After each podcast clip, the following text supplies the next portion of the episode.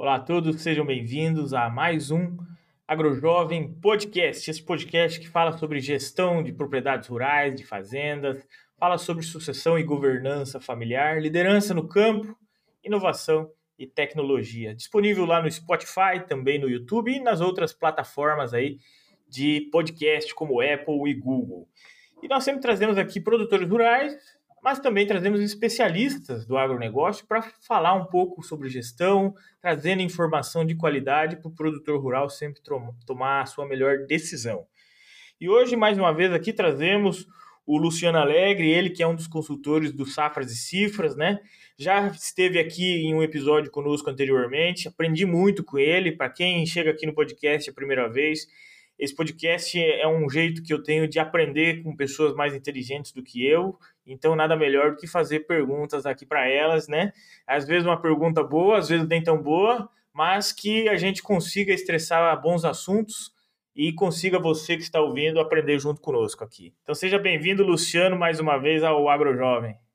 Muito obrigado, Lucas. Prazer, eu sou o Luciano Alegre, é, como o Lucas falou, consultor das safras e cifras. E para a gente é muito mais do que uma honra também aprender é, com quem sabe, com quem fala bastante, é, com muita gente do agro do Brasil e que sabe aquilo que fala. Para a gente é sempre um orgulho e sempre uma, um maior prazer a gente poder estar tá falando daquilo, daquilo que a gente sabe fazer, daquilo que a gente pode colaborar com, com o agronegócio. Muito obrigado, Lucas, pelo convite e não te arrepende. Não, eu que agradeço. Sabe o que, que é o legal, Luciano? É que a gente trabalha numa frente aí da gestão, né, de, de propriedades rurais, e como é algo que, teoricamente, na, teoricamente na prática, né, mas na prática em si, de verdade, é algo mais recente. Ao produtor rural, que sempre focou no campo, na produção, né, em diferentes culturas, em diferentes atividades rurais. Então, sempre tem algo para se aprender, sempre tem algo para se discutir né? Mas antes da gente entrar realmente no tema, conta um pouquinho para nós o, o, que, que você está fazendo hoje em dia, né? Eu, eu, lembro que você atuava mais no Centro-Oeste. Como é que você está a, a, sua atuação hoje junto às Safras e Cifras? Perfeito. Bom, é, hoje especificamente é, eu estou em Cuiabá. Essa semana eu, tava, eu estava atendendo com uma colega aqui é, os nossos clientes ali em Rondonópolis, Campo Verde. A gente a primavera também, toda essa região aqui. É, do sul do Mato Grosso, é, se a gente pode, pode dizer uma das regiões é, pioneiras é, do Mato Grosso, aqui Rondonópolis é uma cidade, uma grande cidade, um grande município puxado pelo, é, pelo agro, puxado pelo, pela soja, pelo algodão, pelo milho, e a gente estava, a gente está aqui, na verdade, montando um time, é, montando também, levando aos nossos clientes é, a ideia da gente também trabalhar e também ter números dos nossos negócios. Eu, especificamente, estou é, na safra de cifras aí já vão fazer quase cinco anos, e a minha região de atuação é quase todo o Brasil, exceto o Sul. Então, eu fico lá em Pelotas, na nossa sede, mas fico rodando aí o Goiás, o Mato Grosso, é, o Piauí, o Pará, o Tocantins. No episódio anterior a gente falou das fronteiras agrícolas lá no, é, no Pará, inclusive. É, já falei do Piauí, o sul da Bahia, ali do pessoal do, é, do café, do mamão, da pimenta, e também ali o Espírito Santo no que diz ali acima de Vitória, especificamente acima de Vitória, é, em que o pessoal tem bastante bastante café, café conilon. O café conilon está passando também por um grande problema de mão de obra. É, assim, e, essa, e as pessoas, o produtor rural às vezes pensa que o problema de mão de obra é só das culturas anuais. Não. É, a cultura perene está sofrendo bastante. Para ter um exemplo, Lucas, é, eu conversava com um cliente há umas duas semanas atrás, uma propriedade com 120 hectares de café. Se a gente for comparar com as propriedades aqui do, do Mato Grosso, é algo absurdamente é, diferente. Só que um produtor hoje de 30 mil hectares aqui no Mato Grosso, ele tem algo em torno de uns 60, 70 funcionários. Pensando no todo, é, toda, uma, toda uma equipe. O produtor de café entre funcionários é, efetivos e volantes é, na colheita do café tem mais de 250 nesses 120 hectares. É, então coisa. é uma dinâmica completamente diferente. É, e também o, a, a, soja está começando a entrar no, no, no, Espírito Santo. Claro, em, em áreas em que era um pasto degradado e e houve a necessidade de, de busca de grãos, então isso também está tá, tá entrando. É, e a gente tem, a gente traz para os nossos clientes, Lucas, só para contextualizar um pouco, a ideia de que a gente precisa olhar para os nossos números. É, num momento de, de incerteza é, econômica, de incerteza política, é, que a gente por vezes acaba por ficar desconfiado, é, a gente precisa conhecer do nosso negócio e fazer o nosso dever de casa.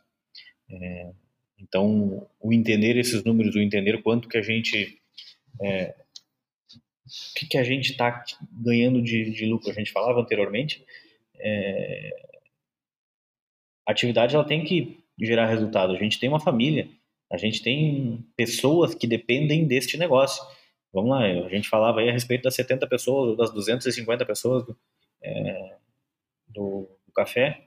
Tem famílias que dependem disso. Se a gente andar pelo centro-oeste, e eu transito bastante, lá, de, de Querência até, até Sinop, ou de Querência até, até Rio Verde, são municípios que dependem é, do agro. Então, existe uma cadeia é, de, de pessoas vivendo e economicamente e vivendo, é, botando seu esforço e sua, seu esforço de trabalho para que isso dê certo muito grande. Então, a, a gente anda por aí e vê a necessidade que é a gente olhar para o nosso negócio e a gente profissionalizar cada vez mais essa gestão efetiva, a gestão financeira do negócio. É, não dá para não dá mais para ser como era 10, 15 anos atrás, né? E, e, isso vem crescendo, o agronegócio crescendo como um todo, envolve toda uma questão de armazenagem de grãos em primeiro lugar, né? Que influencia demais a, gente sempre usou aí como benchmark os americanos, né, vendo como é que estava a safra deles, mas nós também temos um, um, um crescimento de áreas é, no Brasil que tem que se considerar. Aí nós temos esse déficit de armazenagem aí que, você sabe, você está no Mato Grosso hoje, está em Cuiabá, e, e o milho em colheita, né, e provavelmente já tem muito milho aí que não tem onde estocar. Exatamente. Só que isso tem um detalhe importante. É, Sim, a gente está tendo uma boa produtividade de milho, é, isso é um ponto positivo. É claro que tem que a gente tem que levar isso em consideração, mas o que, que acontece? Porque a maior parte dos problemas estão acontecendo. Os armazéns estão com soja. Pouca gente vendeu soja, esperando, esperando não, isso não é de é, por mal. Não, ninguém está esperando vender soja por, porque por, por, por vender, é porque de fato para muita gente o preço que está a soja hoje não vai pagar conta. Eu tenho clientes, a gente conversava essa semana, semana passada, que o milho está 100% disponível. Aquele milho que a gente. E uma safra cara de milho.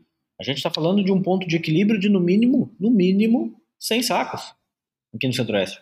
Ou seja, eu colhi abaixo de 100 ou de 110 sacos, como em alguns casos, eu não estou pagando a conta. Complica. Complica Aquele, aquela conta que eu fiz é, com o milho de 55, hoje o milho disponível aqui no Mato Grosso é 35 reais. Talvez até menos, dependendo da, do lugar em virtude do frete. Então, a gente pode perceber com isso a importância que tem a gente conhecer o nosso custo, a gente pensar é, em, em, projetar um fluxo de caixa, projetar uma, é, um demonstrativo de resultado, um planejamento de metas e entender que, bom, é, o ano passado, o meu custo de soja foi de 90 reais. Tá? Este ano, qual é o meu custo? Qual, quanto vai fechar esse custo? E o que, que eu posso fazer para amarrar minha margem? Essa, essa é a ideia. Se a gente for uma, a, analisar é, a safra 22-23, que é a safra que a gente está fechando agora, a gente tem no mínimo um custo de soja, fora só de operação é, e insumos, de no mínimo quase 90 reais. Então, é, se a soja está menos do que isso, ou se a soja, é, a soja disponível hoje está batendo 116 reais, e eu ainda tenho que pagar meus investimentos, eu ainda tenho que viver desse dinheiro. Não, e tem então, o custo operacional, e, e, a gente nem comentou uma depreciação dessas máquinas. Nada disso, só operação e insumos. Só operação e insumos, só o que me custa para produzir. Só o que eu tiro de dinheiro do bolso. Não, tá fora depreciação, tá fora custo de oportunidade de capital, tá fora arrendamento, muito importante falar. Fora é, que é um custo, né? É um custo invisível. Ah, é, o arrendamento ainda que ele paga para terceiros, né? Nesse caso. Exatamente, exatamente, exatamente. Bem lembrado. Exatamente. Assim, como que faz para essa conta fechar, né? E, e, e, e, o que, que, o produtor, quando vocês conversam com eles, o que, que ele está pensando? Porque alguém deve ter algum, alguma ideia, um planejamento, ou ele vai só rodar dinheiro nessa safra aí e vamos para frente? Como é que será que vai ser isso? Daí? O que, que acontece? Pensando nessa safra, ah, aqueles que não fizeram uma gestão de risco adequada, e essa gestão de risco adequada é, é como eu, e aí a pergunta do milhão é como eu me posiciono diante do mercado incerto? É, primeiro ponto, a gente precisa conhecer o nosso custo. Conhecendo o nosso custo, eu consigo, bom, lá em, eu estou em setembro de 22, eu vou plantar soja, estou é, plantando soja, beleza. Eu preciso ir escalonando despesas, porque, vamos lá, em setembro eu já paguei meus insumos, tá tudo ok, comprei no momento mais caro da história, é, R$ 1.200 a tonelada do, é, do KCL, ok. O que, que eu preciso para amarrar essa minha margem? Preciso casar moeda. Bom, se eu fiz isso em dólar, se eu paguei em dólar, eu preciso atrelar uma receita em dólar. Então eu tenho que casar essa moeda. Ah, eu tenho, eu fiz isso em soja. Então eu preciso travar, beleza, eu vou produzir soja e vou entregar isso em sacos. Eu preciso conhecer o meu custo para que lá na frente eu possa entender o que, que isso vai me custar. Bom, eu sei que o meu custo de, de projetado vai ser 80, vai ser 120 reais. Opa, quer dizer que se eu colocar uma margem de 30% ou de 20%, de 20%, pensando numa margem de lucro adequada, quer dizer que se eu vender a 150, tá ok. Então, não, o que, que eu vou fazer? Eu vou vender tudo? Não. Negativo. Negativo. Eu preciso ir fazendo escala. Eu, aquela, aquela ideia de quem conhece a frase, eu só por hoje. Bom, vou vender 5 mil sacos, vou vender mil sacos, vou vender 10 mil sacos, e aí depende da proporção. Mas eu vou fazendo escalonamento é, de comercialização, seja isso para soja, seja isso para o milho. Para quê? Para que eu consiga garantir um bom preço médio. E não mirar no olho da mosca voando, Lucas. Esse é um dos, do, do, dos principais problemas. E talvez você que está escutando, você vai ouvir isso e vai dizer, não, mas tu não perdeu dinheiro lá atrás por ter vendido soja a 86 reais, que é um baita preço, e a soja subiu a 120 depois. De fato, mas nessa época eu não vi ninguém quebrar. Hoje, Exato. tenho muito cliente que a soja está comendo 80% da, a soja não, o milho está comendo 80% da margem dele, em virtude de prejuízo. Não, e... e... é aquela que a gente conversou antes, né? Uma coisa é você, a soja está 80 reais, você tinha um custo lá muito menor. Então o teu risco, se tudo desse errado, ele era X. Exatamente. Mas quando a soja foi a 160 e você pega aí num custo mais caro da história, o teu risco é o dobro agora, é. né? Ou, ou, mais às vezes, porque é proporcional isso. Então agora se der errado e você não tiver lucro, não fizer uma margem interessante, a, agora o rombo é grande, né, Luciano? Exatamente. E se a gente só analisar aquilo que circula de dinheiro para pagar conta, por hora esqueça o faturamento. Só o que a gente tem de desembolso para pagar conta. A gente saiu da safra 19 e 20 para a safra 22, 23, com 87% a mais de desembolso acumulado. Ou seja, eu estou necessitando mais 87% de capital de giro do que eu necessitava lá atrás. Então, o negócio mudou de patamar e eu preciso evoluir a minha gestão, o meu controle, a minha estrutura organizacional no mesmo nível. Porque senão, a gente. Os problemas vão acontecer. A Até gente vai muitos... perder a linha da, da história. Até porque muitos andam amarrados aí num custeio, num financiamento, tem compra de terra, né? Que estão tá, crescendo. Tem muita gente crescendo e quem não foi tá querendo ir. Exatamente. É, querendo é, ir pro isso, norte, abrir área. Isso é uma das coisas que a gente também observa que isso não é. Eu não estou falando de negócios de quem. É, a gente fala de negócios de 500 a 30 mil, 35, 40, 50 mil hectares. Se a gente for analisar muitas vezes é, os descasamentos e, os, e a falta de gestão de risco, ela também acontece em grupos grandes. É, a gente conversava hoje à tarde com um grupo é, que resolveu crescer o seu negócio de uma maneira muito rápida, sair de, é, de 10 mil hectares no, no, na safra 2021, 19, 20, perdão, passar para 18 mil na 21, 22 e agora já chegar nos 26, 28 mil hectares. É, só que se eu não organizar o meu fluxo de caixa, a gente chega com o que a gente chegou hoje conversando. Meu endividamento de longo prazo são seis EBITDAs. Ou seja, eu preciso de seis safras iguais a minha safra agora, ou minha safra passada, para pagar a conta. Isso sobra, né? Exatamente.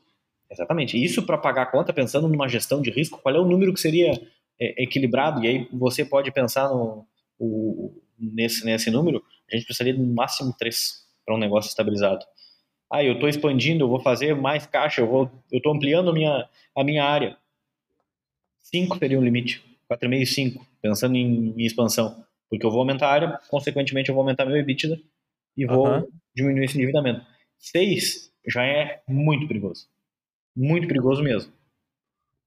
E, e o produtor, como ele está girando muito, né? Ele está tentando amarrar custo numa ponta, ele está tentando é, vender melhor sempre. A gente sabe que o esforço é para isso, né?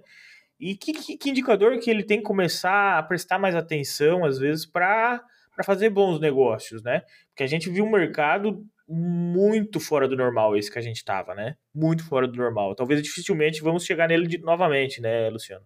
Dificilmente. Em termos de margem, no que aconteceu na safra 2021, acho muito difícil a gente chegar novamente nos, nesses patamares. Claro que eu não vou dizer aqui que a soja não vai voltar a 170 reais, porque ela pode voltar, só que uma coisa é a gente voltar a soja a 170 reais com um custo, como a gente tinha, como aconteceu em alguns casos, de 60 reais. Por isso que a margem era muito interessante. Isso também bagunçou o mercado, porque muita, muito aventureiro entrou no, no processo, deixou muito, muita terra cara, é, muito arrendamento caro, é, e também, é, é, esses que entraram nessa aventura, estou vendo muitos saírem ao longo de, de, de, desse processo. Por quê? Porque não conhecia o principal. Não, primeiro, não sabia de agro, não sabia manejar agro, e não conseguia entender, e esse talvez seja o principal indicador, qual é o meu custo por saco. Quanto está me custando cada saco para eu produzir. E é isso aí a gente tem que incluir tudo para a partir daí a gente entender quanto eu gostaria de margem nesse negócio, para a partir daí eu conseguir me posicionar numa venda. Eu vou te trazer o exemplo de um cliente que eu conversei há umas é, 50 dias atrás, lá no, no Pará. Nós, enquanto consultoria, estávamos dizendo, olha, o teu custo é esse, é, a gente, se, se a gente colocar uma margem aqui, se a soja, e isso foi há mais de 60 dias, se a soja bater 130, 130 116, se não me engano, 116 é teu custo, se a soja bater, bota mais 30% em cima, 25% em cima, se bater 130, mais do que 130 tá ótimo. Tá? Boa margem. A gente tem, faz uma gestão de risco ok, tu tem condições de ir travando e fazendo algumas coisas, fazendo alguns contratos. Beleza, a soja na época estava 135. O que, que a consultoria de mercado disse para ele? Olha, daqui cinco dias ah, o mercado vai bagunçar, porque tem relatório, tem isso, tem aquilo, tem. Enfim, tudo que uma consultoria de mercado faz de projeção para dizer. E a soja vai cair, vai vir abaixo dos 125 reais. O que, que ele fez? Nada. Não vendeu nada. A quanto ele está vendendo a soja agora? 118 reais. 108 reais. Quanto ele acabou vendendo. Então, é, o que, que a gente vai dizer nesse processo? Isso eu estou falando já de projeções para a safra 23, 24, nem só o disponível. Porque o disponível já se sabia lá atrás em virtude do acompanhamento do planejamento de metas. Assim como a consultoria de mercado também já tinha posicionado ele em virtude disso. Então, e de nada adianta muitas... ter cercado de pessoas é, com informações se eu não tomo nenhuma atitude. Então, e, e muitas vezes ele estava na esperança de subir e depois teve que vender na baixa forçado pelo fluxo de caixa, né? Tem conta para pagar. Exatamente, exatamente. E aí o que, que fez? O pessoal, algo que o, que, o, o, pessoal do mercado financeiro gosta muito de fazer, de falar. Realizou o prejuízo. É, então não tem o que se fazer. A conta é. chega, eu preciso pagar. E antes eu precisava vender 50 mil sacos de, de milho, 10 mil sacos de milho, hoje eu preciso vender 18 ou 90 mil sacos de milho. Então, é a conclusão do que muitos fazem, né? Tá rodando dinheiro. Rodando é, dinheiro. No fundo, nesse, nesse giro do negócio, uma boa parte dos, dos nossos clientes já entenderam que, bom, é, onde foi que eu errei? Bom, Eu errei por talvez não ter é, me atentado a fazer determinadas, determinados negócios, a não ter casado moeda, a não ter tentado é, entender e ver para que, que serve eu olhar o meu custo, porque eu preciso olhar o que, que o meu negócio está dizendo, para a partir daí olhar para fora. Não adianta nada eu olhar para fora se eu não conheço o meu negócio. Não adianta nada eu olhar o mercado dizendo que o mercado vai a soja a 140 reais. De nada vai adiantar se o meu custo total é 160. Então... E como que a gente consegue trabalhar é, esse custo aí, né? Você tem que ter a projeção do operacional, porque esse daí, beleza, pode subir o diesel, a máquina muitas vezes o produtor já tem, o operacional talvez oscila menos do que o de insumo. Então ele é. já tem que ter essa projeção né, do, do custo operacional. Vamos nessa conta agora, embora seja errado, vamos tirar fora a depreciação e, e né, e, e, mas o arrendamento talvez ele já deveria estar considerando nessa conta. Perfeito. Aí ele tem uma diferença ali para trabalhar a questão dos insumos. O, pre... o mercado não está favorável. Se depois subir, vai ser lucro. Ele vai ter que trabalhar um nível tecnológico aí escalonado em diferentes tecnologias, trabalhar essa frente, né?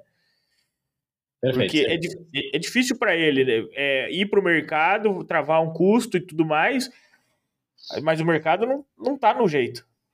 Vamos, vamos pensar num exemplo de um produtor é, com mil hectares, produzindo 65 sacos. E com essa soja ao mercado de, de, aqui no Mato Grosso a, cento, a 108 reais, é, sem conhecer o custo. Esse valor de produção dele é de 7 milhões de reais.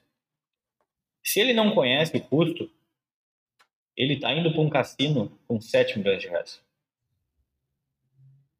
Risco tá total. jogar carta, ou jogar roleta, ou jogar aquela que a gente puxa, me esqueci o nome da. Sei lá, aquela que puxa a alavanca. Tá indo com 7 milhões de reais. Por quê? Porque ele não conhece o custo dele. Bom, se a gente analisar a média é, dos últimos, lá da safra 18 19 até agora a nossa projeção da 22 23, a gente está falando na média de 13 sacos de operação. E o que está nessa operação? Está juros, está combustíveis, está manutenção de máquinas, está aviação agrícola, que por vezes ela existe, está a minha administração, é, mão de obra, tudo aquilo, exceto insumos, exceto custo de oportunidade de capital, exceto arrendamento, nesse caso, e exceto depreciação. Ou seja, 13 sacos é o meu número. E aí a gente pode pensar em quanto isso variou nos últimos anos. Isso varia de 12 é, a quase 15 sacos, dependendo do, é, do, do, cliente. O que, que, vai impactar e o que, que, a gente vem visualizando que vai é, que está acontecendo com essa crescente? Nosso custo de juros ele vem aumentando. Nós saímos de 100 reais, 110 reais lá na, na safra 18/19 e fomos para 330 reais. Claro, é, se a gente inflacionar esse valor, a gente vai chegar quase na mesma é, na mesma proporção. Porém, a gente tinha um juro lá atrás de um valor e a gente tem um juro agora é, de outro valor. Além de que, lembre do que eu falei a respeito de 87% a mais de capital girando, eu necessito de mais capital, portanto, eu também estou pagando é, um volume maior de juros e quando eu diluo isso dentro do negócio, é, com certeza isso vai, vai impactar. Se a gente for pensar em, em insumos, Lucas, e eu estou falando disso, desses 13 sacos na soja, se a gente, uhum. vamos entrar no milho em seguidinho, se a gente for lá para analisar somente o custo de insumos, nós saímos lá de 27 sacos por hectare, esses valores por hectare, na safra 18-19, viemos a 17 sacos por hectare na safra 20-21, 20, é, na 21-22, perdão, na 20-21 a gente chegou a 20, e voltamos para essa safra, pra, ultrapassamos o patamar que a gente estava na 18-19, voltamos a 28 sacos e meio a nossa projeção. Ou seja, se eu pegar a média, eu preciso de no mínimo 25 sacos para pagar a conta. 25 sacos são mais os 13, são 38. Certo? Pela matemática antiga. 38 sacos é o que eu preciso no mínimo para pagar a minha conta. Sem contar o dinheiro que eu preciso para viver. Quanto eu preciso para viver? E aí a gente tem que lembrar é, de uma questão de educação financeira que a gente é, e a gente, se não me engano, a gente comentou no outro na outra conversa que a gente fez, Lucas, a gente precisa separar o que é conta do negócio e o que é conta pessoal.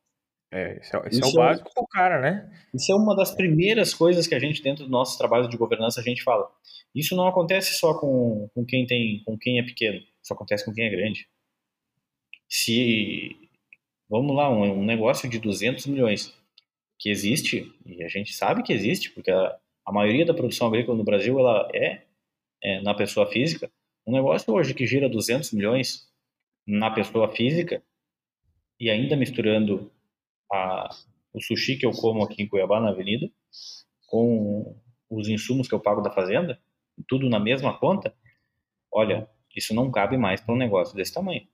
Então, vamos separar as coisas e vamos definir, bom, eu preciso de X para viver e aqui vai rodar o meu negócio.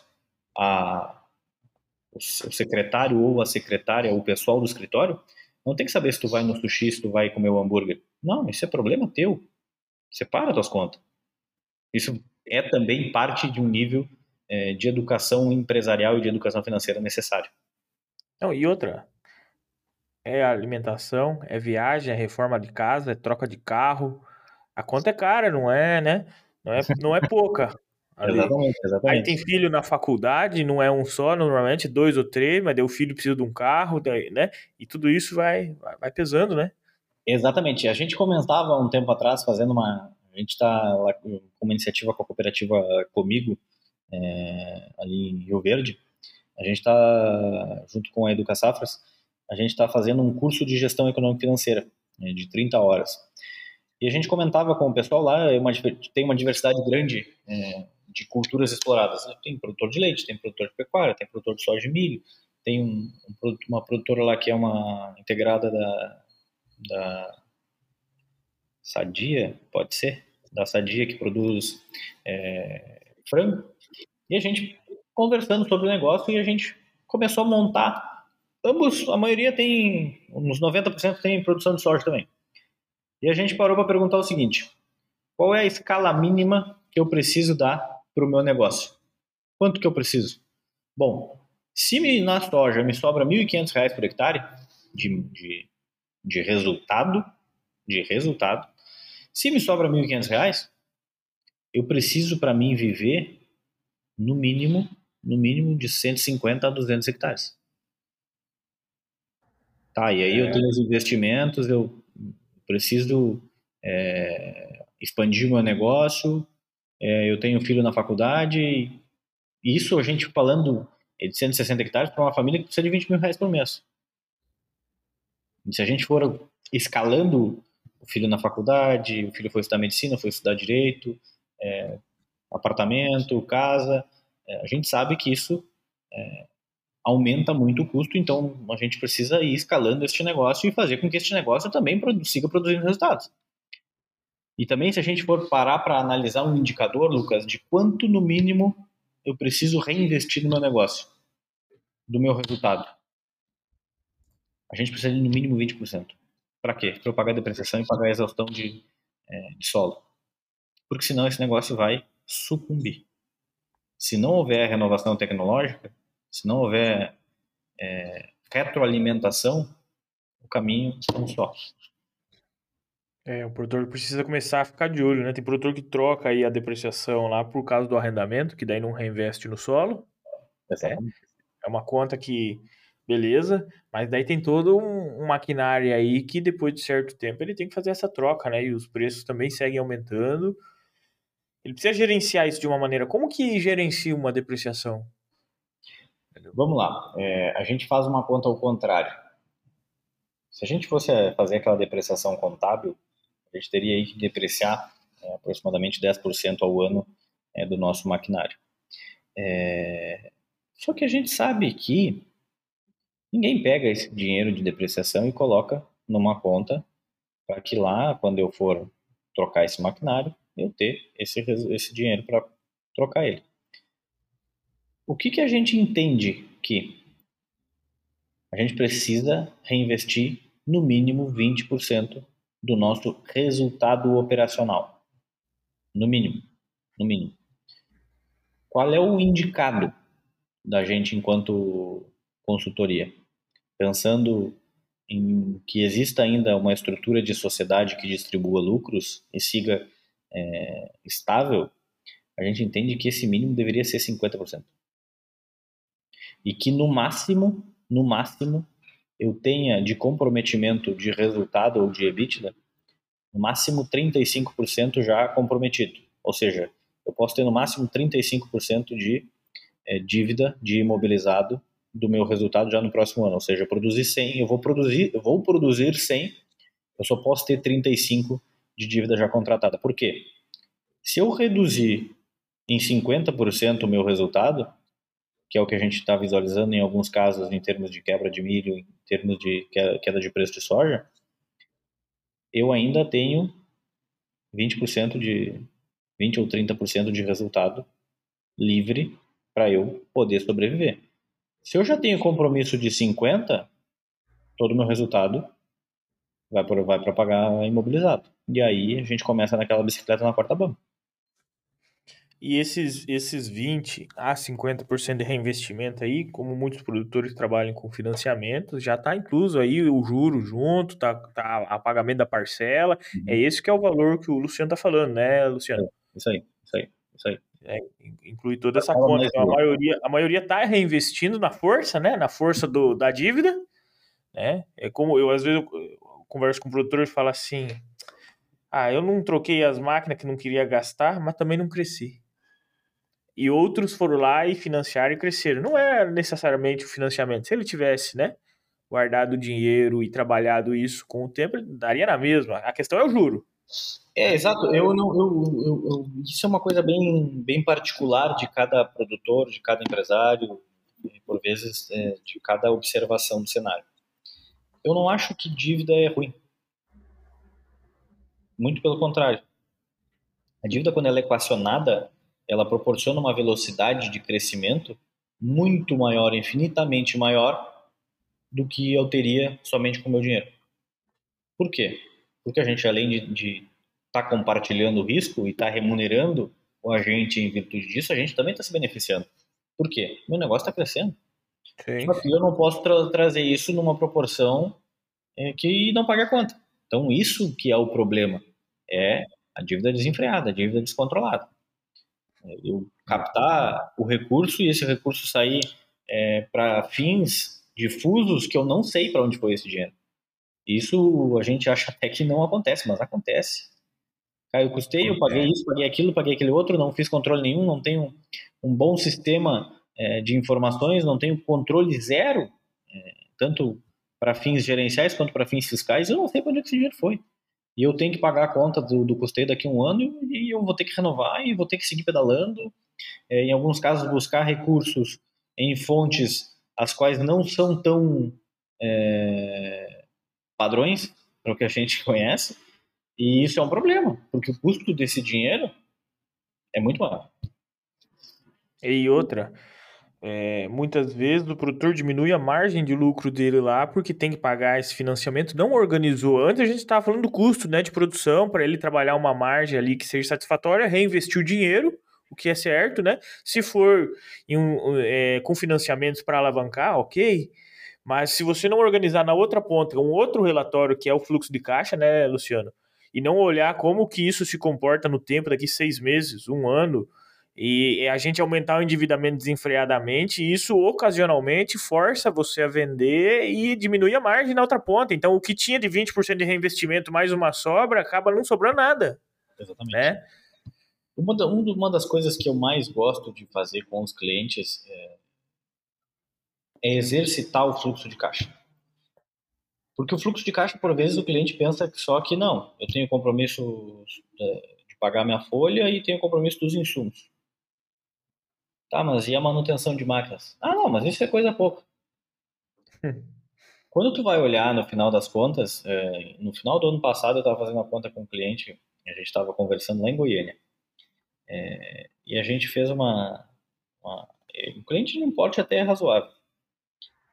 Razoável que eu digo em termos para gastar o que eu estou falando, o que eu vou falar agora. E a gente, o ano safra aqui no Centro-Oeste, a gente utiliza de setembro a agosto, 1 de setembro a 31 de agosto. A gente estava em dezembro. E a gente foi fazer a checagem do planejamento para encerrar, para já projetar o que a gente ia colher. E no tamanho do negócio dele, é, eu não vou especificar aqui porque eu acho que não convém, ele já tinha gastado 1 milhão e 200 somente em manutenção de máquinas. E aí quando a gente falou esse número, ele, opa, não, não tem como, isso eu não gasto no ano. Não, parece um pouquinho, vamos olhar. O ano passado tu gastou 1 milhão e 300. Agora a gente, em toda a safra, agora a gente já está em 1 milhão e 200. Não, tá errado, tem lançamento errado, o pessoal do escritório tá, tá, tá equivocado. Ok, vamos analisar isso, vamos abrir o relatório analítico aqui, vamos analisar o que, que é. É 100 mil de um motor, de uma, mais 30 mil de uma bomba, é a reforma de uma coletadeira, é a reforma de uma, de uma plantadeira, é, é isso, é aquilo, é aquele outro, 1 milhão e 200. É, realmente.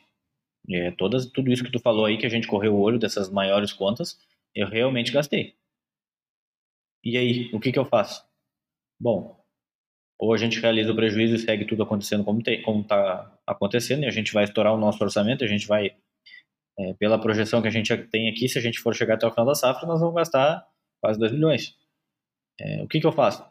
Bom, vamos olhar o que, que vamos tentar fazer um orçamento de novo e aí não mexer no que a gente já tinha programado, mas é um orçamento operacional daquilo que tu ainda vai gastar. Se isso ainda for muito, vamos dar um jeito de trocar essas máquinas. Ah, vou fazer dívida. Lembra do que eu falei agora há pouco em termos de crescimento e dívida.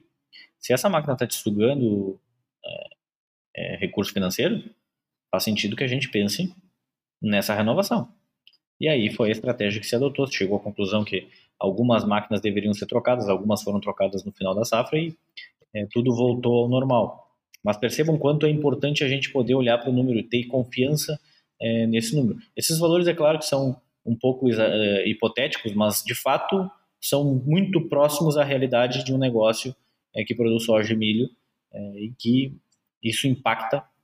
E se a gente fosse traduzir é, para um número em reais por hectare, seria como a gente tivesse o orçamento por hectare em algo em torno de 300 reais é, para todo o ano safra e a gente já tinha gastado 295. Então, o impacto disso, pensando no tempo, é muito importante, né, Lucas? E, e, importante, né, você falou agora, ter o orçamento, né, um planejamento disso antes da safra, para ter a noção de, pô, será que eu avancei demais esse, esse ponto aqui? Né? Porque se avançou demais um ponto, tem que tirar de algum outro lugar. Exatamente. Exatamente. O recurso ele vai. É, e eu brincava a respeito do fluxo de caixa, é, porque a gente precisa simular várias, vários cenários e entender esse, esse fluxo no tempo. É, porque daqui a pouco, beleza, eu tenho aqui que eu vou ter um, um excesso de caixa nesse mês, é, mas que lá na frente é, eu vou ter um furo de caixa. O que, que eu posso fazer nesse meio tempo para eu organizar esse meu caixa para que lá na frente eu tenha, bom, lá na frente eu sei que eu preciso vender. Eu preciso ter, ter, ter receita. Eu sei que o meu custo é X. O mercado está assim. O que, que eu posso fazer para lá na frente? Ou eu especulo isso com uma ferramenta financeira e deixo para vender no físico, ou eu já amarro o negócio. Por quê? Não adianta, tu vai precisar pagar conta.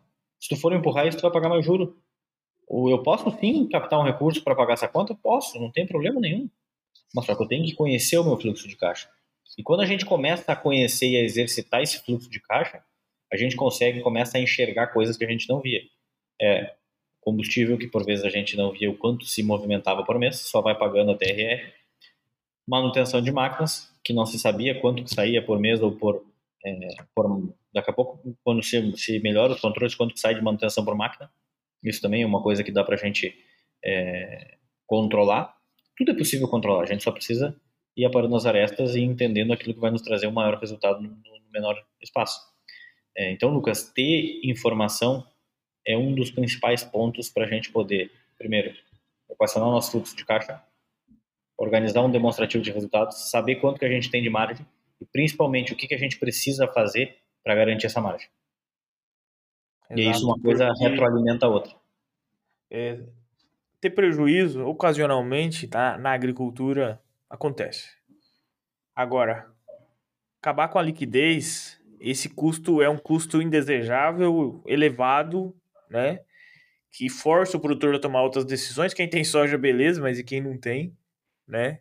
E aí que começa. Aí começa a falência, né? O pezinho na, falência é aí. Exatamente, exatamente. acabar com essa liquidez. E, e, com essa safra aí mais cara da história, história né? Você estava contando mais cedo, tem produtor fechando contratos aí a cento e poucos reais, né? É, se a gente for analisar para a safra, desculpa, eu te cortei? Uhum, não, pode falar. Se a gente for é, analisar, visualizar o que está acontecendo no mercado aí aqui no Mato Grosso, é, preço de soja em querência para a safra 23-24 lá para março, 105 reais. É, preço para setembro agora 123 tava fechou ontem o mercado. Claro, isso muda diariamente, mas hoje provavelmente deve ter tido alguma alguma outra algum outro movimento, mas o que eu quero exemplificar não é o comportamento do mercado, e sim quanto que a gente precisa para pagar conta. Nessa safra, se a gente for olhar só o custo de soja, a gente está diante de 6 mil reais por hectare. Se a gente pegar o milho, aqui, isso aqui no centro-oeste, se a gente pegar o milho, nós saímos de um custo é, lá na safra 19-20 de R$ 1.800 e saímos com um custo de R$ 5.000 por hectare. Custo desembolsado, essa é a nossa projeção. Na cultura do milho, o desembolso será de aproximadamente R$ 5.000 por hectare aqui no Centro-Oeste, para pagar insumos e operação. Ah, Luciano, a gente precisa transformar isso para sacos para a gente poder é, entender o quanto que a gente vai é, ter que produzir. Se a gente pegar os 35 reais, que era aquele preço que a gente é, tinha lá atrás, é, tinha lá atrás não, o preço que a gente tem hoje no mercado do milho disponível. A gente precisa ter uma produtividade de, enquanto isso eu só faço a conta aqui, 145 sacos por hectare. Será que a gente consegue esses 145 sacos de média? Talvez nas é, é melhores é... áreas eu consiga. É. Mas de apostar... média é muito difícil conseguir isso. Apostar todas as fichas ali no campo mesmo, né? Todas as pra, fichas. Para empatar, para empatar. Eu preciso de 144 sacos por hectare. Então, é, a gente está jogando um jogo de um nível tecnológico, de um nível de volume financeiro circulando é, muito grande. É, e aí a gente só precisa é, fazer aquela conta que lá na agronomia. É, o que que eu consigo? Qual é o meu limita, Qual é o meu limitante? Meu limitante é fertilidade? Meu limitante é água? Meu limitante é recurso financeiro? Aquela aquela lei do dele é big lá do do barril. Mínimo, né? É, lei do mínimo. Lei do mínimo. O que que tá? Qual é o meu gargalo? Bom, tem coisas que eu não vou conseguir melhorar e que eu vou chegar e eu vou bater no teto. E aí, a partir disso, vai funcionar a lei dos incrementos decrescentes. Não vai adiantar nada eu colocar mais fertilizante, mais irrigação, mais isso, mais aquilo, porque não vai funcionar. Eu preciso voltar o meu manejo para aquilo que eu consigo produzir. Eu não estou falando aqui para é, fazer lavoura é, com baixa tecnologia, não. Eu preciso entender que dentro da minha janela, eu, beleza, eu posso até, eu posso investir de uma maneira muito coerente. Agora, aquilo que escapa da janela já fica algo complicado. E a gente vê muitas vezes é, alguns clientes fazendo manejo é, de alta produtividade naquele milho do dia 48 de fevereiro. Então, o nível de risco e de aposta está muito grande. É, Isso não é, exatamente. é, vamos pensar assim, não é, é dizer que está tudo errado. Não, está tudo certo só que a gente precisa entender que se eu estou apostando, eu estou apostando, eu não estou pensando nisso como negócio. Aposta é diferente de negócio, no meu ponto de vista. É, o investimento é muito alto, o risco muito alto para você estar tá colocando mais dinheiro dentro, né? Por isso que muitos produtores, né, eu estava lá na Bahia, é, já não estão mais no milho safrinha, né, Luciano? Eles estão pensando em alternativas. Às vezes é melhor você não desembolsar o volume tão grande de dinheiro, né? Para evitar é, é, é, esse rombo, né? Começa a, o desembolso fica muito grande. Quando eu falo isso, às vezes eu sou de louco até quando eu falo. Vamos pensar que talvez a gente não, não, não faça 100% de safrinha. É, isso às vezes é, é, é, considerado como algo, como até uma ofensa. Ah, mas eu preciso do dinheiro para circular, eu preciso de fluxo de caixa. Ok, a tua necessidade de capital de giro, ela vai te custar X. Vamos lá, ela vai te custar 3 milhões e meio do teu resultado da soja. Ela vai te custar 500 mil reais, vai te custar 10 milhões. Quanto que, se tu for ao mercado financeiro, tu vai pagar de juro? para poder gerar esse dinheiro? Não vai ser esse valor. Então, vamos começar a olhar para os negócios é, de uma maneira muito mais fria. É, e eu tento sempre olhar isso de uma maneira muito fria. E a paixão que se tem, às vezes, por agricultura, ela nos, nos leva. Não, mas vai produzir, a gente vai controlar, a gente vai adubar, a gente vai chover. É, assim como aquele videozinho do, que surgiu uns dias atrás. É, quem é que coloca um milhão de reais em terra na, é, no solo? Coloca na terra. São poucas as pessoas que têm a coragem de fazer isso como o agricultor tem. Então, se essa coragem existe, se é o que se sabe fazer, o que se sabe fazer é produzir. O agricultor brasileiro é excelente em produção. A gente só precisa fazer com que ele continue sendo excelente na produção. E para isso, a gente precisa ter controle efetivo é, financeiro do nosso negócio. Porque a gente está jogando um jogo em que a gente saiu de um patamar de volume financeiro e pulou, é, fez quase 100% a mais é, de volume financeiro girando nesse negócio. Então, é, se fica uma mensagem, Lucas, a gente precisa olhar de uma maneira muito fria para os nossos negócios. Exatamente. Até porque para pular de paraquedas também precisa ter coragem, né? Exatamente. E de paraquedas. É, e de paraquedas, nada te garante. É um cara muito corajoso, assim, até queria também, mas assim, todo ano você vai, entendeu? Assim, é, é, é, o risco, né? E a gente tem que gerenciar isso muito bem. E na agricultura tem que olhar para esse custo aí, até porque olha os preços. A gente está com esse déficit aí de armazenagem. O, a, o, o milho aqui no Paraná está 45, para vocês aí do em Cuiabá, né, lá no Mato Grosso, está em 35 reais. E se der uma super safra, né? Tá dando uma super safra, mas o Paraná ainda está colhendo ainda. Tem muito milho para colher aqui, tá? E aí tem um outro problema que às vezes a gente deixa passar, espero, né, que não aconteça que é a questão da gripe aviária, né? Esperamos que não venha, mas e se vier? E isso vai derrubar a, a demanda de milho lá embaixo, né? E a oferta tá lá em cima. Aí o preço tem esse, esse risco, né? Que não aconteça. Então, assim, tem inúmeras variáveis, né? A gente às vezes está olhando lá nos Estados Unidos, né? Como é que tá o clima, como é que tá o milho lá, mas o preço está rodando aqui já. E, e, como você muito bem falou no começo, os armazéns estão com soja, né? E, e, o preço também não tá bom. Se o produtor ele precisa estar preparado antes disso acontecer. Agora já é a, é a consequência, né? Causa e efeito. Agora nós estamos no efeito já. Exatamente. Eu ouvi uma vez é, no ano passado, no início do ano, se não me engano foi. Foi no início do ano, foi no, no, terceiro trimestre do ano passado, na apresentação de resultados da SLC Agrícola, é, o Aurélio Pavinato falando, falou uma frase que me gravou. O mercado reage muito mais no boato do que no fato. Então, os boatos já aconteceram. Agora, a gente está vivendo o que, que, os boatos falaram. Então, se a gente lá atrás é, não conhecia o nosso custo, é, a gente precisa conhecer. A gente precisa conhecer para poder entender é, o que, que esse boato e o que, que os próximos boatos vão, vão fazer reagir no mercado. É, porque fazer negócios é, sem conhecer o custo, é, fazer negócio com descasamento de moeda, é, faz, é, é, muito perigoso. Nós temos alguns clientes que compraram fazendas em expansão, áreas para expandir, e como eu falei lá atrás, o, alguns aventureiros bagunçaram um pouco o mercado, mas isso, isso, isso é um jogo que existe em qualquer lugar do mundo, em qualquer atividade. Esses negócios eles foram firmados em dinheiro, em espécie, não, não espécie nota de dinheiro, mas foi em reais. Uhum. Só que lá atrás a gente tinha uma soja que valia 160 reais. Então, fixei em reais tantos mil sacos a, a X. E eu tenho a conta em reais. O que, que eu fiz? Eu não travei soja. Então, eu precisava de mil sacos para pagar a conta. Ou 100 mil sacos. Hoje eu preciso que me sobre 180 mil sacos. E aí? Como é que isso faz? Eu vou ter isso, que. É, isso que as terras lá para cima ainda se pagam, né? Se for aqui no sul é impagável.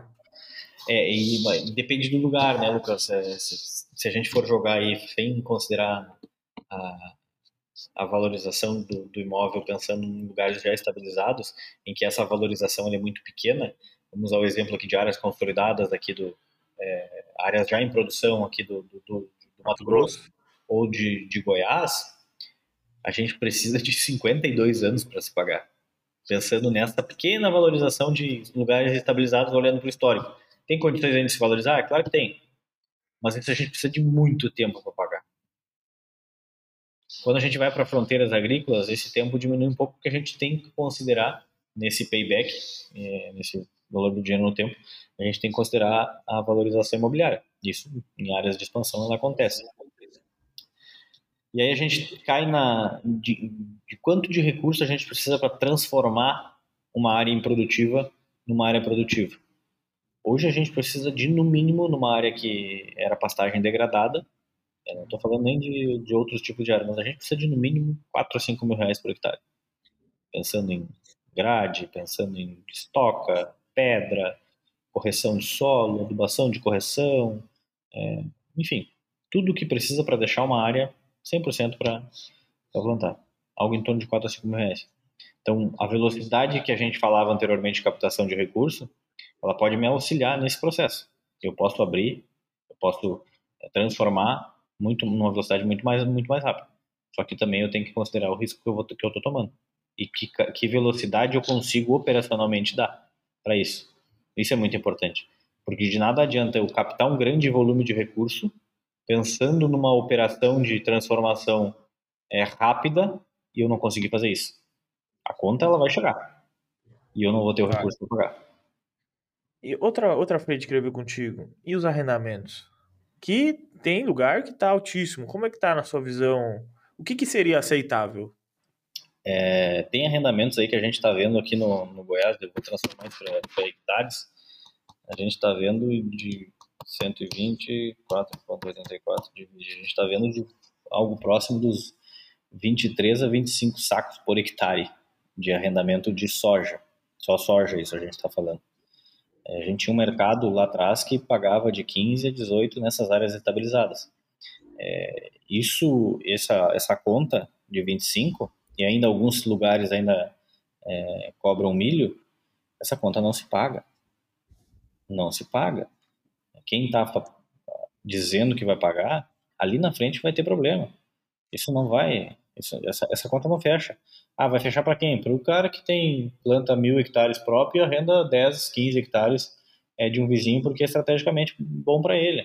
Ou arrenda 5 mil, 10 mil planta em área própria e mil, mil hectares ali faz sentido pensando na composição e na, no tamanho do negócio dele. Aí ok, mas pensando em pagar a conta, em ser saudável ao longo dos anos, isso não se paga. E aqui é muito difícil eu te dizer, Lucas, qual é o número é, especificamente é, que é justo. Porque isso depende muito da região, depende muito do, do, do tipo de solo, mas é só a gente olhar um pouco para o passado. Todo mundo ganhava dinheiro quando, com os arrendamentos nos, nos preços que era. É, tanto o arrendatário quanto o, o, o arrendador. Então, o que, que me faz mais sentido eu ter segurança é nisso? Ou daqui a pouco eu também entrar no pincel ou numa possível recuperação judicial de alguém que não vai me pagar a conta. É, porque nessa conta aí, quem tá arrendando para terceiro tá ganhando mais do que quem tá tocando a área e tomando risco. Exatamente, exatamente. O prêmio de risco para quem planta é muito pequeno. Então, o que, que por que, que eu vou plantar nisso aqui? Não, não, não me faz sentido. E é, e é como quando a gente olha, às vezes, quem tá tocando a área própria, né? Que é o custo de oportunidade na outra ponta, né? Exatamente, exatamente. Exatamente. Então, isso são, são coisas que ambos precisam sentar na mesa para falar de negócio, e não para falar de, de eu quero e, eu, e tem, que, tem que ser assim. Não, não, não vai funcionar. Não vai funcionar, não vai funcionar porque não, não vai conseguir pagar a conta. E aí. E, e, e pior que. É, muitas, muitas vezes a gente culpa aí a questão política, culpa governo, agora tem uma reforma tributária aí que estão aprendendo a ver como é que vai funcionar, né? E no final da conta, o problema está dentro de casa, né? É por isso que eu sempre falo, tudo bem e não tem, não vejo problema nenhum e acho totalmente válido e também já participei muito de, de, de movimentos assim, é, a gente falar é, de política, seja a posição que for, faz sentido. E a gente precisa se posicionar pensando enquanto população, enquanto cidadão.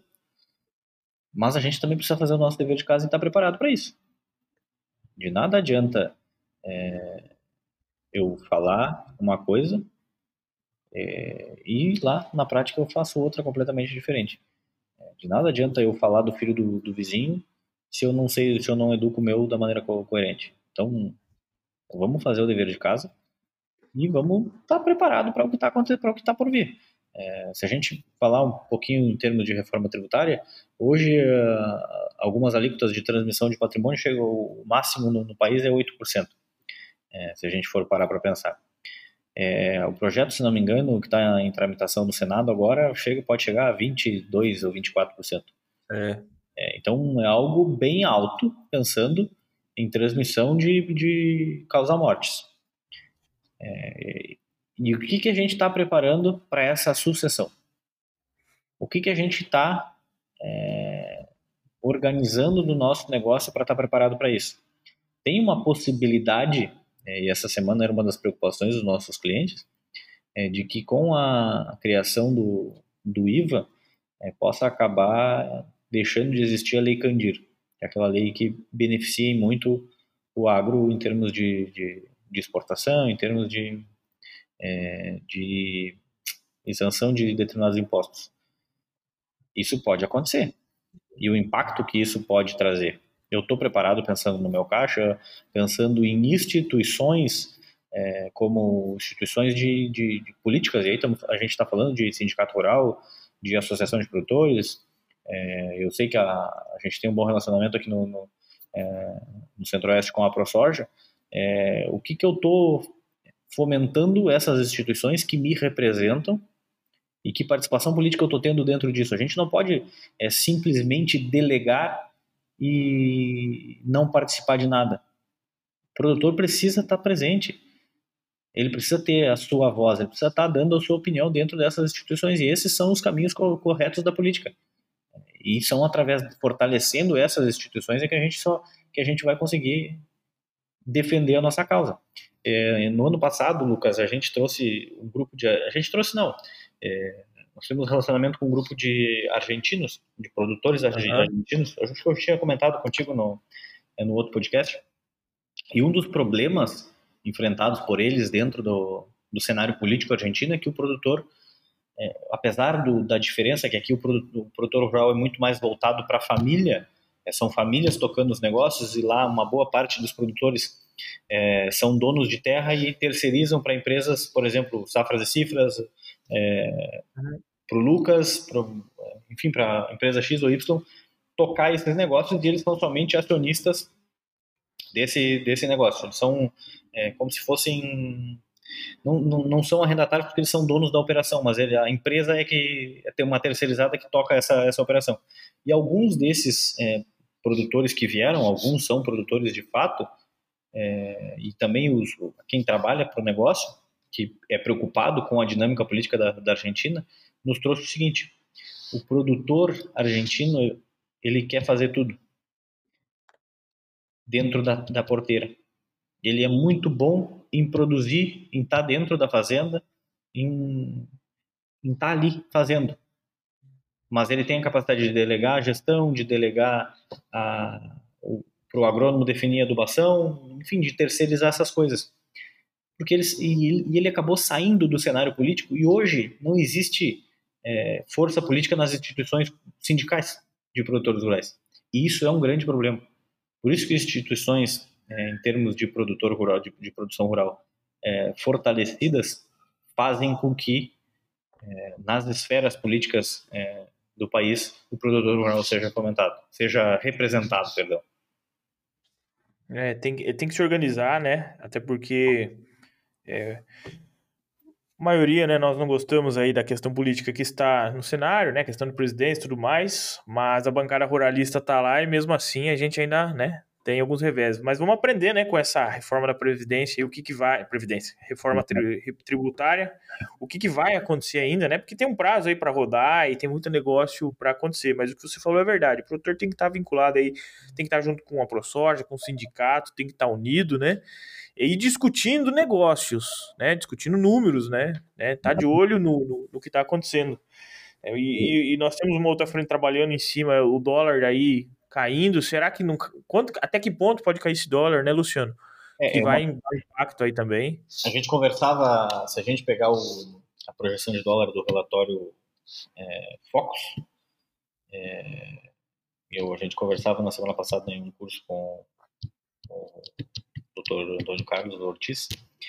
É, as projeções, todas elas não aconteceram. Os cenários projetados em todos os relatórios, eles não aconteceram.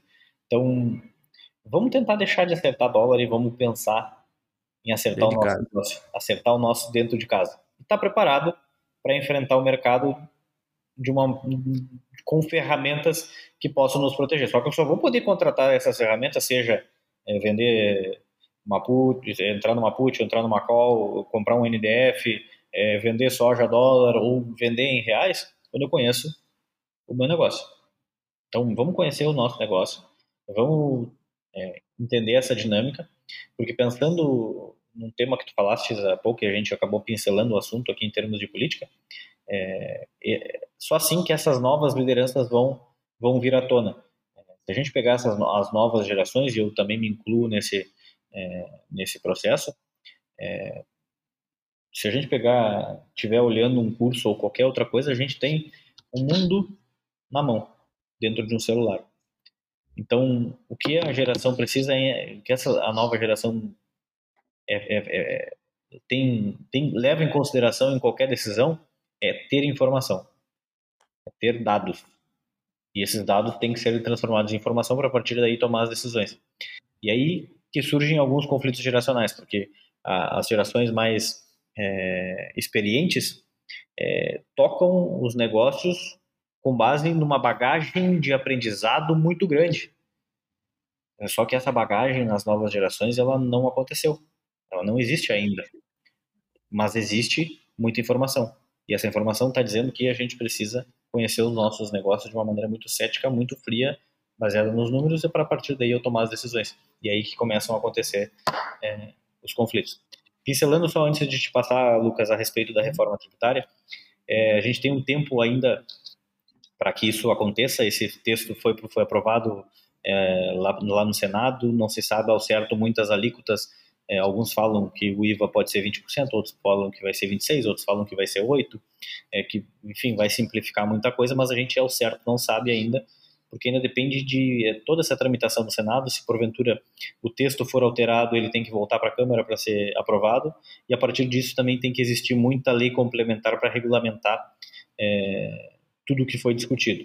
E aí ainda a gente vai ter até, se, isso, se tudo isso acontecer é, em 2023, a gente tem até 2026 do período de vacância, do período de constitucional para qualquer legislação tributária. Então, em termos, em, em, nessa segurança é, tributária ou política, se a gente pode assim dizer, a gente tem ainda é, prazos constitucionais para que isso possa acontecer e a gente sim vai ter um período ainda que a nova legislação vai estar vigente e vai ter que ter um, vão ter que existir leis para que isso possa, elas possam conversar, porque senão daqui a pouco a gente vai ter uma bitributação no país.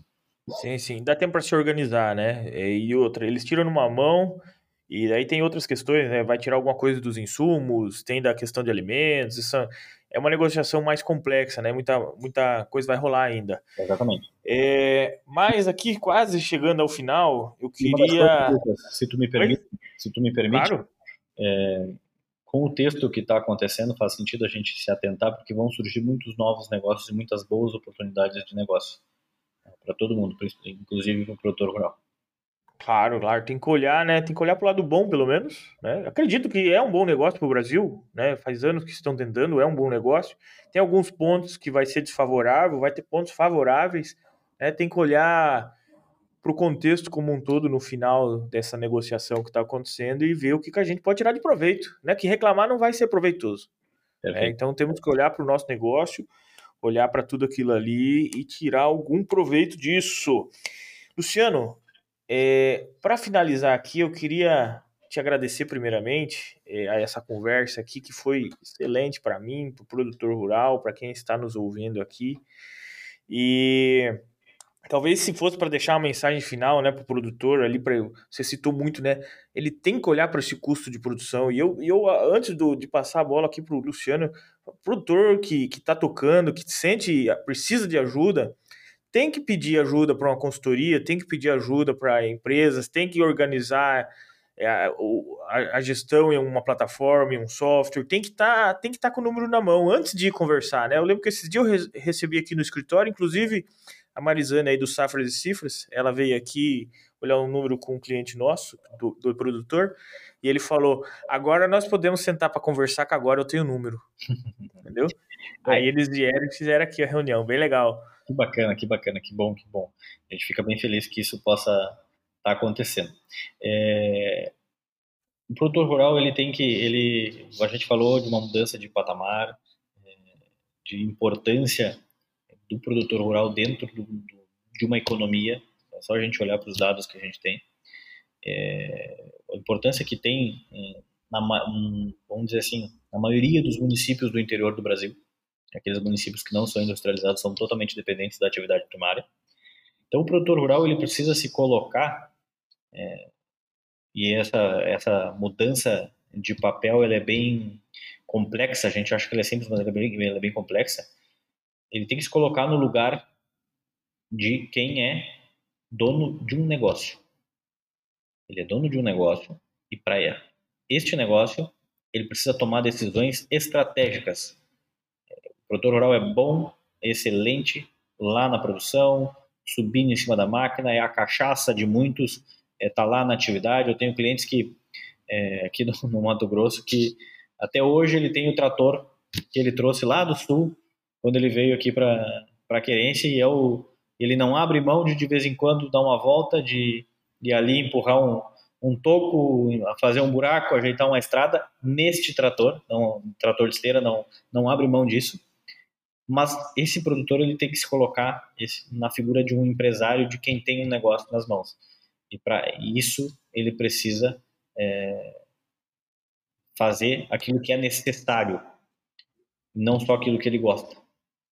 O que é necessário é a gente olhar para os números do nosso negócio o que ele gosta, ele tem que seguir fazendo, mas ele faz de uma maneira muito simples e muito fácil, com muito gosto. Ele precisa continuar fazendo? Precisa. Só que aquilo fazer aquilo ali é muito mais simples para ele. Então ele tem que depositar muito mais energia na figura de quem é um empresário, de quem é dono de um negócio. Se, se, se uma mensagem é, que a gente pode deixar é olhem os seus negócios de uma maneira estratégica, como o gestor que de fato vocês são. Exatamente. Complementando, você falou antes dos conflitos de gerações, né? Não digo conflitos, mas diferenças de gerações. É, esses dias conversando aqui no podcast também com o Arthur, ele foi gestor da Sapeagro ali em Maracaju, né? Que é uhum. é fazenda é, do governador lá, inclusive. E com o Clóvis, que é ali da Reagro, e o Clóvis finalizou falando assim: é, o produtor, todo mundo conhece um produtor que é o Ronaldinho Gaúcho, né? O cara que ele tocou com excelência o negócio dele, sem número, sem nada, ele tinha na cabeça, ele entendia o fluxo, né, o ciclo do mercado, ele sabia negociar, ele cresceu e deu certo. Ele é o Ronaldinho Gaúcho, ele não treinava muito, né? Mas chegava na, na frente do gol e metia gol. Mas agora chegou a hora do filho dele tocar o negócio. Só que o filho dele não é o Ronaldinho Gaúcho, só que ele tem que tocar o negócio do pai agora. E aí, como que faz, né? Só treinar resolve? Ajuda. Ele precisa ter informação, precisa ter número para passar esse negócio pro filho, que não é ele, né? E muitas vezes tem dois, três filhos, né?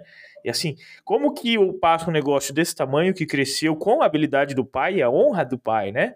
É o mérito dele. Mas como que eu passo isso e eles mantêm essa eficiência num mercado muito mais competitivo, num mercado muito mais eficiente? Porque se você não tem número na mão, os outros têm tá? Muita gente está crescendo e tem.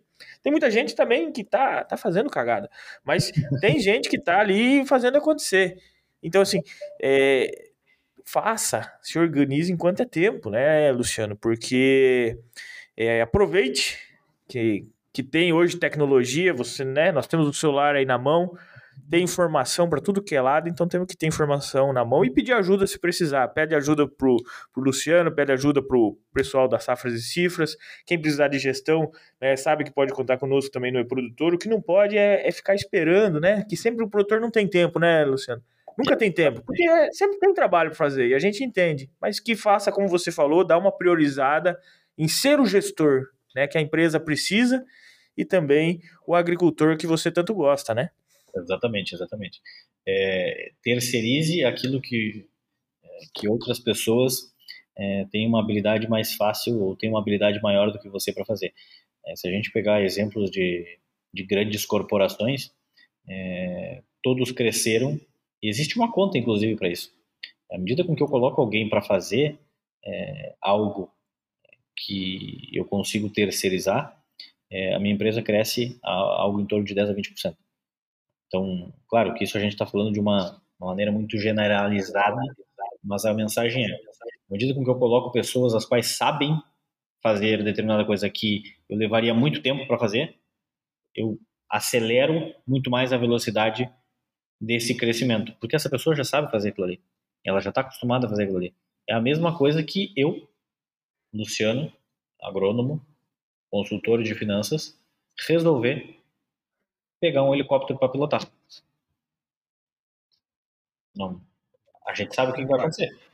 Provavelmente ele não vai sair do chão. Talvez se eu puxar a manete errado, ele vai começar a bater e vai explodir. Então, não, não faz muito sentido. Mas eu tenho condições de delegar para alguém. Pilotar o helicóptero e me levar para outro lugar. E eu vou continuar ali, dentro do helicóptero. Com saúde, com vida, fazendo com que os meus negócios cresçam. E esse é o papel do, do produtor. tentar sair da figura é, do piloto, daquele que está lá, focado na operação, focado no tático, e sair para a estratégia e começar a olhar um pouco mais o seu negócio com base em indicadores, com base é, numa tomada de decisão estratégica. Bom, nós vamos por aqui ou nós vamos por ali? O, alguém vai chegar em você, o executivo vai chegar em você. E aí eu não estou falando isso pensando num, num, produtor gigante, não, não, não. A gente tem condições de ir fazendo isso é, dentro de pequenos negócios.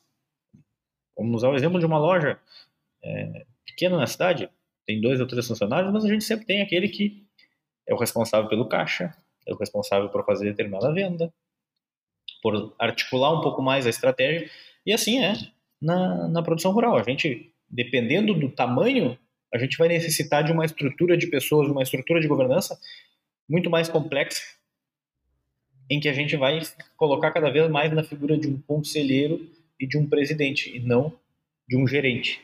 E esse, esse é o papel do, é, do, do, do produtor rural empresário.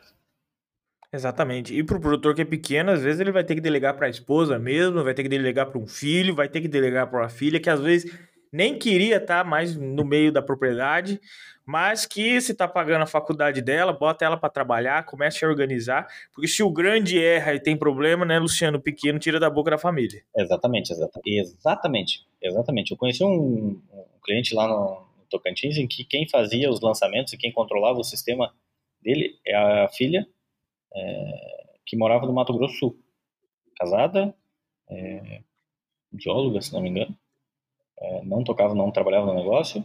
É, o marido trabalhava lá no Mato Grosso do Sul e ela, junto com o pai, tocava e controlava determinadas informações meio que à distância, ia é, a cada trimestre lá no Tocantins, mas conseguia tocar e conseguia ter, ter alguns números suficientes para se tomar algumas decisões. É claro que à medida que esse negócio foi crescendo, isso começou a ter que ser um pouco, um pouco diferente. Terceirizamos é, alguns lançamentos e ela ficou numa, é, numa questão de, de auditoria, de conferência da, e de pagamentos, é, mas evoluiu e muito o negócio nesse meio tempo. Que legal. É, eu tenho bastante cliente que é, é produtor familiar mesmo, é ele com a esposa, né? Toca aí de 300 hectares para baixo, sabe? Uhum. É a esposa que faz. A gente treina, né? Tem equipe de suporte, treina, coloca para rodar, ensina, depois tenta auxiliar nos resultados, né? Nós, com o Safras, temos bastante cliente em comum, que daí já é um outro nível, né? Já é. Vocês dão é, toda essa assessoria para eles entender, e ele normalmente contrata alguém, um secretária, né? Um, ou coloca um filho para ajudar, mas em grande parte deles é a esposa mesmo, até porque está com o nome nos financiamentos, né? É dona também. A dona Val, assim, a dona Val e a mulher é mais organizada também, né? No, no papelada, tem mais, acho, comprometimento com a gestão e quer estar quer tá ali contribuindo, né? Não é, não é por nada, não, mas ela quer estar tá ali contribuindo, quer fazer a parte dela, né? Então, se você é um pequeno produtor, não ache que por ser pequeno que não precisa, né? Precisa mais do que o grande, né? O problema dele só é diferente, é outro, né? Mas assim, precisa, precisa da mesma maneira. Não, show de bola. Luciano, obrigado mais uma vez, né? É uma honra sempre para mim conversar com esses feras aqui do Safras. E volte e meia a gente troca uma ideia também. Eu conheço bastante gente lá, né? Esse dia eu tava falando com o Sandro, o Marcelinho lá também, tá viajando direto eu troco bastante ideia com ele. A, a Marizane e a Patrícia estão aqui em Palotina também, sempre, né? Tem clientes aqui na região.